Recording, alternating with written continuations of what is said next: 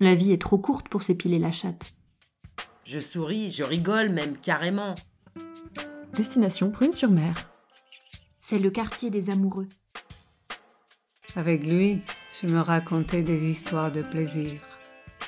Revêtue de soie, mystérieuse et précieuse.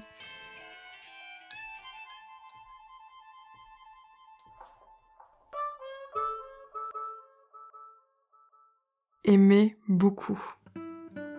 Sauver le clitoris planétaire. Suivre les lignes du vivant. Le monde entier est un théâtre. Finalement, c'est la routine qui me fait peur.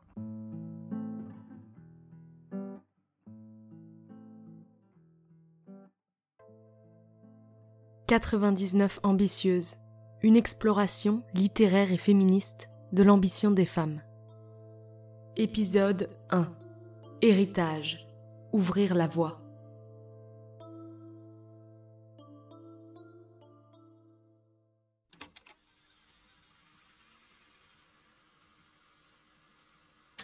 Pourquoi un tiers des Français pense-t-il que les hommes ont plus d'ambition que les femmes? Peut-être parce que le terme même de l'ambition rappelle dans l'imaginaire partagé des valeurs et des compétences généralement considérées comme masculines. Le culot, le dépassement, la compétition. A l'inverse, les mots utilisés pour parler de l'ambition féminine glissent souvent sur le terrain de l'épanouissement personnel, des choses privées, des petites choses. ce fossé sémantique prend racine dans une culture collective très fortement dominée par les hommes. La figure ambitieuse renvoie à une multitude de références culturelles, historiques, cinématographiques, littéraires, masculines, qui ont contribué à nous construire, à façonner des modèles.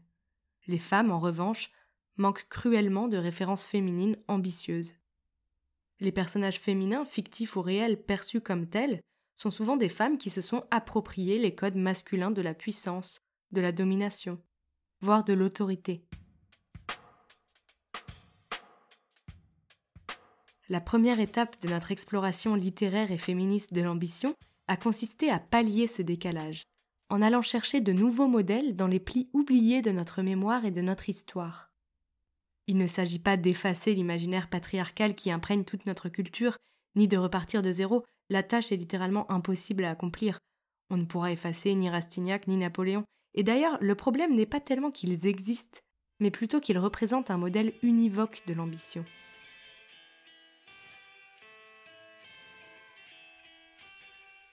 Trouver dans la culture populaire des figures féminines de l'ambition qui ne soient pas des copies de leur modèle masculin Où sont-elles? Allons les chercher dans notre propre histoire.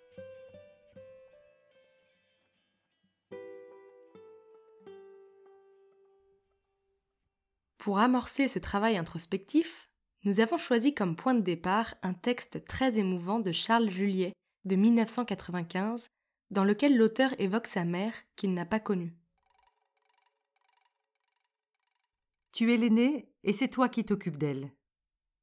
Le plus souvent, la mère est dehors, dans les champs, à travailler avec le père. Toi, rivé à la maison, très tôt astreinte aux soins du ménage, aux multiples tâches liées à la vie de la ferme.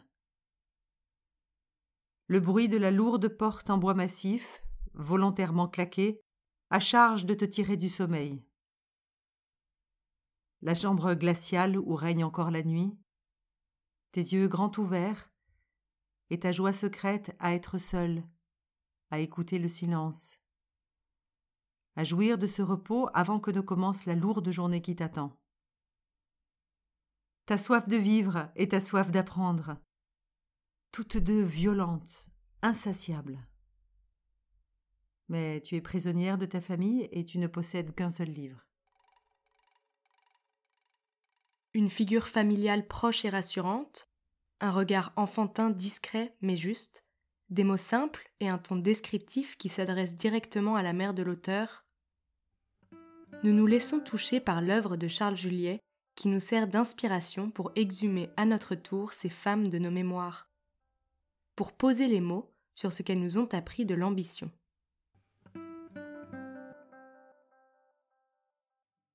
Cet épisode vise à rendre hommage aux figures de femmes qui nous ont façonnées, certaines célèbres, la plupart anonymes. Ces mères, grand-mères, tantes qui ont ouvert le champ des possibles et qui nous ont fourni des modèles auxquels s'identifier. Quel héritage nous ont-elles légué? Ont-elles été à leur manière des ambitieuses qui nous ont ouvert la voie?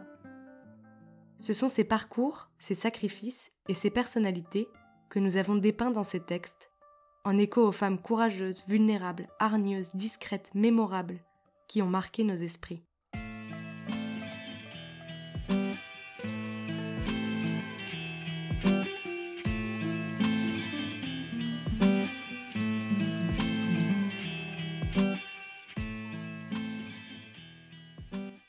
Je ne serais pas arrivée là si ma grand-mère américaine n'avait pas traversé l'Atlantique dans les années 20.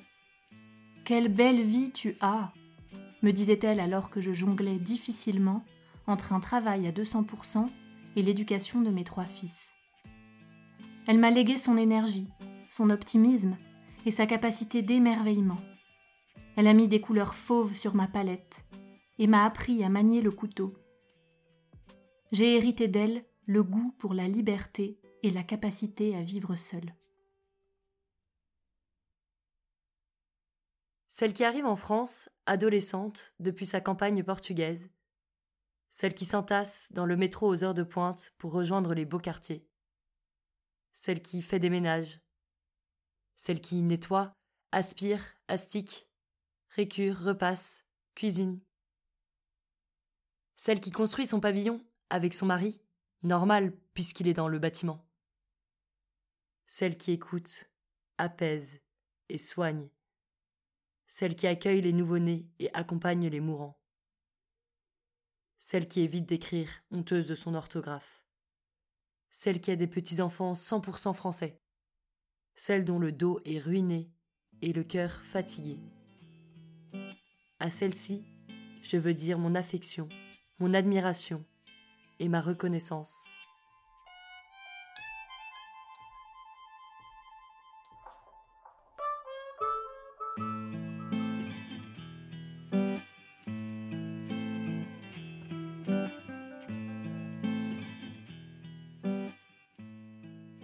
Je l'admire pour son charisme, pour son ouverture aux autres, pour son assise dans la vie, pour son opiniâtreté à réussir sa vie, pour sa vérité lumineuse, pour son amour généreux des autres, pour son amour de la famille, pour sa négritude. Elle fut ma mère de vie. Tu résistes à tout, à la chaleur du poêle à bois quand tu tournes à la main les châtaignes, aux piqûres de tiques quand tu écottes les champs et libères le pâturage des tarines, aux nuits sans sommeil quand une encore nue est prête à véler, à mon peigne agressif quand je te fais une queue de cheval, aux remarques acerbes de ta seule fille qui ne te pardonne pas, à la folie de cet époux qui a bien voulu prétendre être le père de ta fille. Tu résistes enfin à révéler qui il est, et tu meurs avec ce solide secret.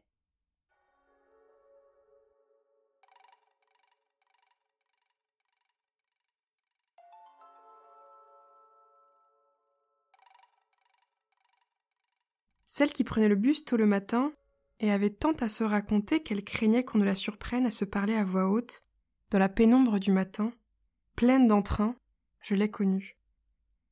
Celle qui portait ses tabliers dans la campagne andalouse, comme des pièces de haute couture, je l'ai peu connue. Celle qui, par amour des talons hauts, continuait une fois pieds nus à se tenir sur les pointes, je l'ai connue. Tu es un tout petit bout de femme, espiègle, un peu bossue, si rayonnante. Tu habites seule dans une petite maison quasi vide. Couturière, tu continues de ramander les oripeaux de quelques clients qui viennent encore et surtout te voir pour se confier ou se confesser. Tu passes tes hivers à terre, car sur l'île de Saint où tu es né il y a quatre-vingt-treize ans, l'hiver, mais surtout les cancans, sont bien trop féroces pour ta bonté naturelle et bienveillante. Tu poses en riant sous un délicieux portrait de ta sœur jumelle, dans la fraîcheur de ses vingt ans, peint par une artiste parisienne et réputée. Tout l'hiver, à terre, tu prépares des provisions, les plantes en pot pour la tombe de tes parents, et surtout ton retour sur ton île, afin de te replonger dans ta fratrie de dix enfants, enfin ceux qui sont encore vivants, tes innombrables neveux et nièces que tu chéris tant et réciproquement, et surtout les cancans féroces qui te manquent tant à terre. Je dis tu, mais en fait, je vous admire, vous aime, et vous vous vois, chère mademoiselle Kermadec.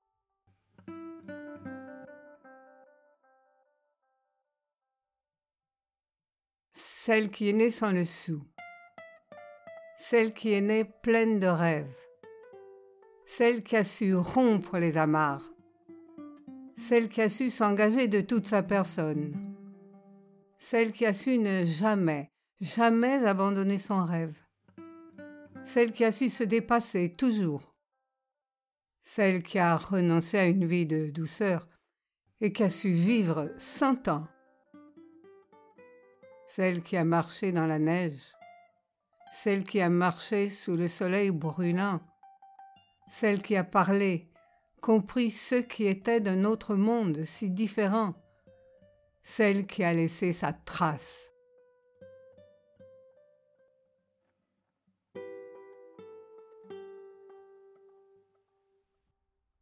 Modestie, honte, pauvreté, vulnérabilité, dévouement, les traits de personnalité et les parcours de vie qui jaillissent de ces quelques récits sortent des sentiers battus et rebattus de l'imaginaire de l'ambition. C'est une trace plus discrète et plus humble que nous ont laissé nos ascendantes, au point qu'il est difficile de les identifier comme une marque de leur ambition.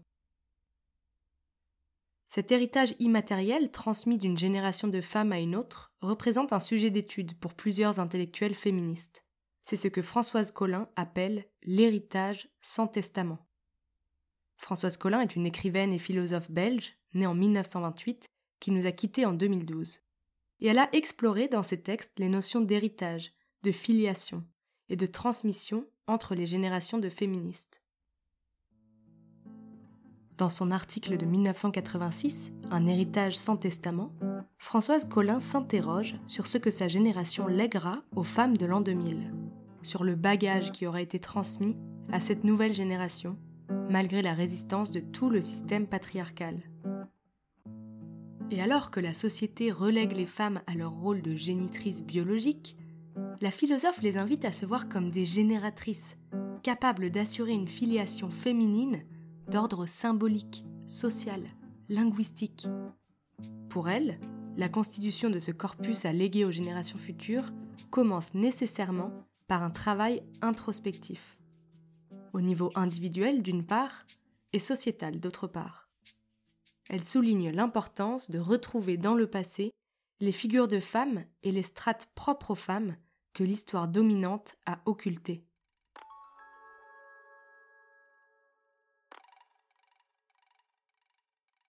Il s'agit de constituer, dans le présent, les conditions de possibilité d'une filiation symbolique des femmes à laquelle tout le système socioculturel fait résistance. En effet, aussi paradoxal que puisse paraître cette affirmation, les femmes ont été jusqu'à ce jour, même et surtout comme mères, exclues de la génération. Elles étaient appelées seulement à assurer les conditions matérielles et morales de la transmission, mais ne l'agissait pas.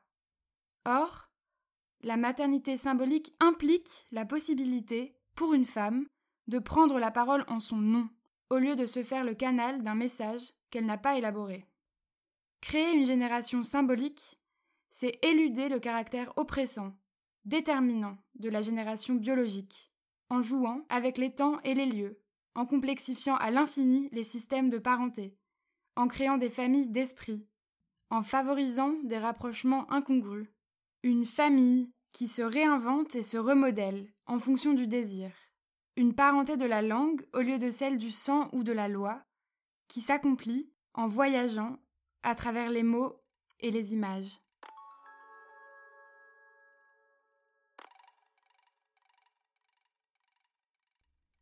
Éluder le caractère oppressant et déterminant de la structure patriarcale en voyageant à travers les mots ou les images. Les mots de Françoise Collin révèlent à eux-mêmes tout le sens de notre travail de création littéraire, de voyage à travers les mots et les images.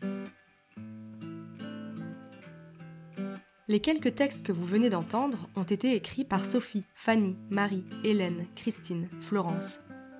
Les mots et les images choisis par ces femmes mettent en lumière cette filiation matriarcale que Françoise Collin nous invite à conscientiser.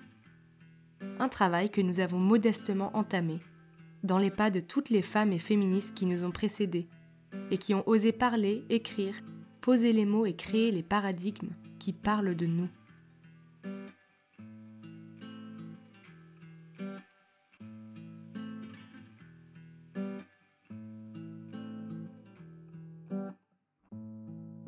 Penser l'ambition quand on est une femme, ça requiert d'avoir les outils sémantiques pour lui donner forme. Mais vivre l'ambition quand on est une femme, c'est aussi s'extirper d'une multitude d'injonctions pour s'autoriser à vivre sur d'autres plans. L'injonction à avoir une vie familiale épanouie, celle à tenir un foyer organisé, celle à mener une carrière professionnelle qui tient la route. Finalement, le chemin de l'ambition en tant que femme, c'est peut-être la navigation dans de nouveaux possibles, c'est ce thème qui nous a inspiré d'autres écrits que nous vous partagerons dans le prochain épisode.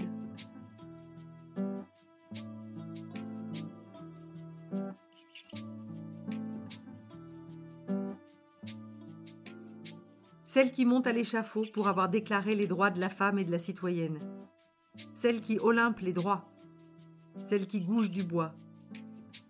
Celle qui dépose la gerbe à la femme encore plus inconnue que le soldat inconnu. Celle qui écrit On ne naît pas femme, on le devient. Celle qui fait avancer le droit, celle qui fait reculer les injustices, celle qui chante quand l'autre pas, celle qui scelle le monde. «